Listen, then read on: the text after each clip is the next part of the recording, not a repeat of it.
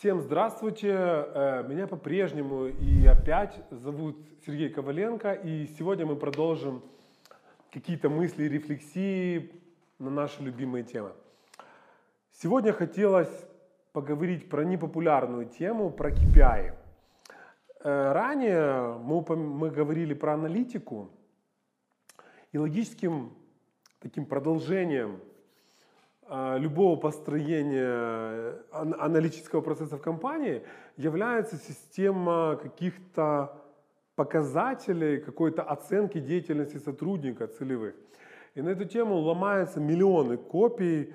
А, в последнее время, из того, что я вижу, половина людей против KPI, некоторая половина навсегда, Некоторая половина за новые системы под названием ОКР или другие.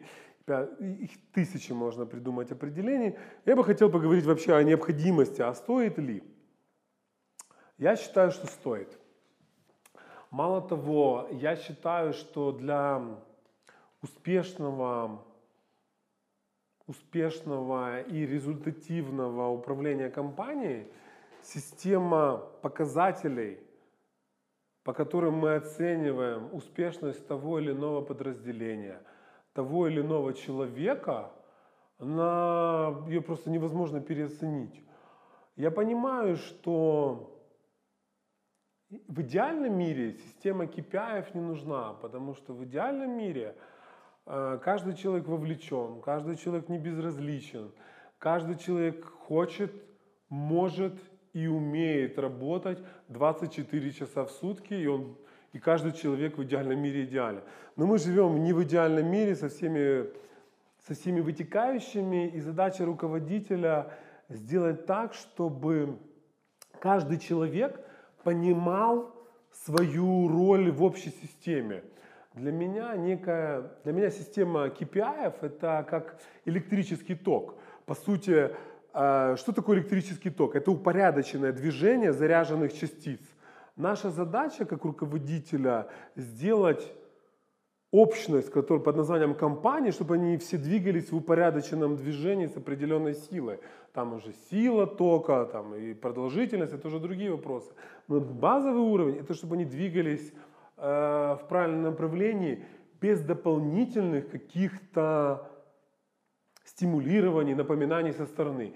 Единственное, что может их помогать им направлять и, и, и постоянно поддерживать в этом внутреннем тонусе, это некие цели, некие KPI, некие задачи, которые стоят. Все еще забывают про теорию относительности. Мы люди социальные существа, и мы всегда себя сравниваем с друг другом.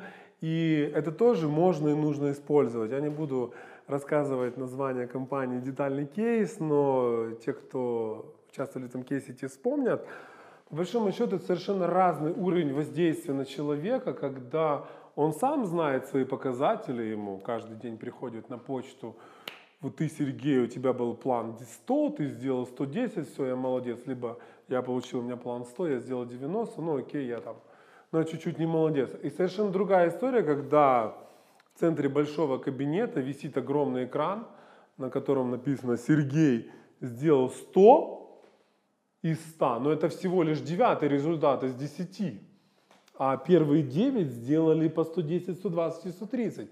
И вот эта теория соревновательного духа, она также добавляет, добавляет энергетики, добавляет этой силы тока, о которой мы говорили чуть выше. Понятное дело, что, как и любой инструментарий, он имеет, им можно воспользоваться во зло, и он, и он имеет свои какие-то минусы. Но мы же не ругаем нож, которым мы делаем там, хорошие вещи, мы же не ругаем его за то, что и можно сделать не совсем хорошие вещи. Понятное дело, что классическая ошибка с KPI, это их две на самом деле.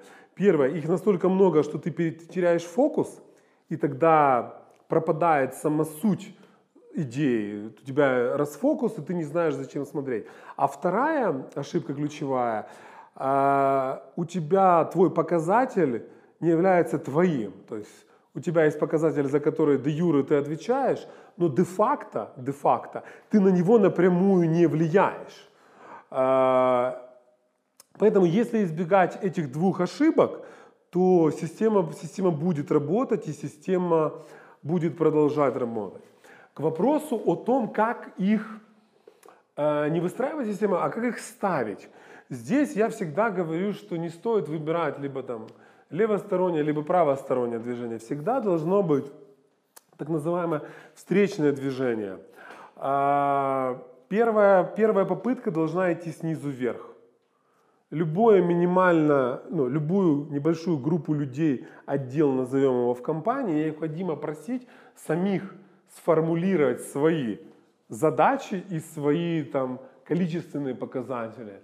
Независимо от этого, руководитель должен формировать для них сверху и с его стороны э, цели и задачи и какие-то количественные показатели. И потом на стыке этих двух движений, разнонаправленных движений, рождается, ну, рождается финальная, финальный документ, в котором, если хотите, в котором уже обозначены задачи, которые обсужден. Обычно двухстороннее движение э, чуть более эффективное, чем, верти... чем сверху вниз, либо чем снизу вверх. Почему? Потому что оно учитывает, э, учитывает интересы, интересы разных людей, у которых точка зрения немножко разная на происходящее в компании. Поэтому в качестве такой личной рекомендации рекомендую использовать подход при восстановлении, при постановке задачи и количественных показателей как сверху вниз, так и снизу вверх. Вот кратко про KPI, наверное, все. В комментарии приглашаются люди, которые ненавидят KPI. Прошу рассказать, почему же вы их так ненавидите. И увидимся, скорее всего, через неделю. Пока.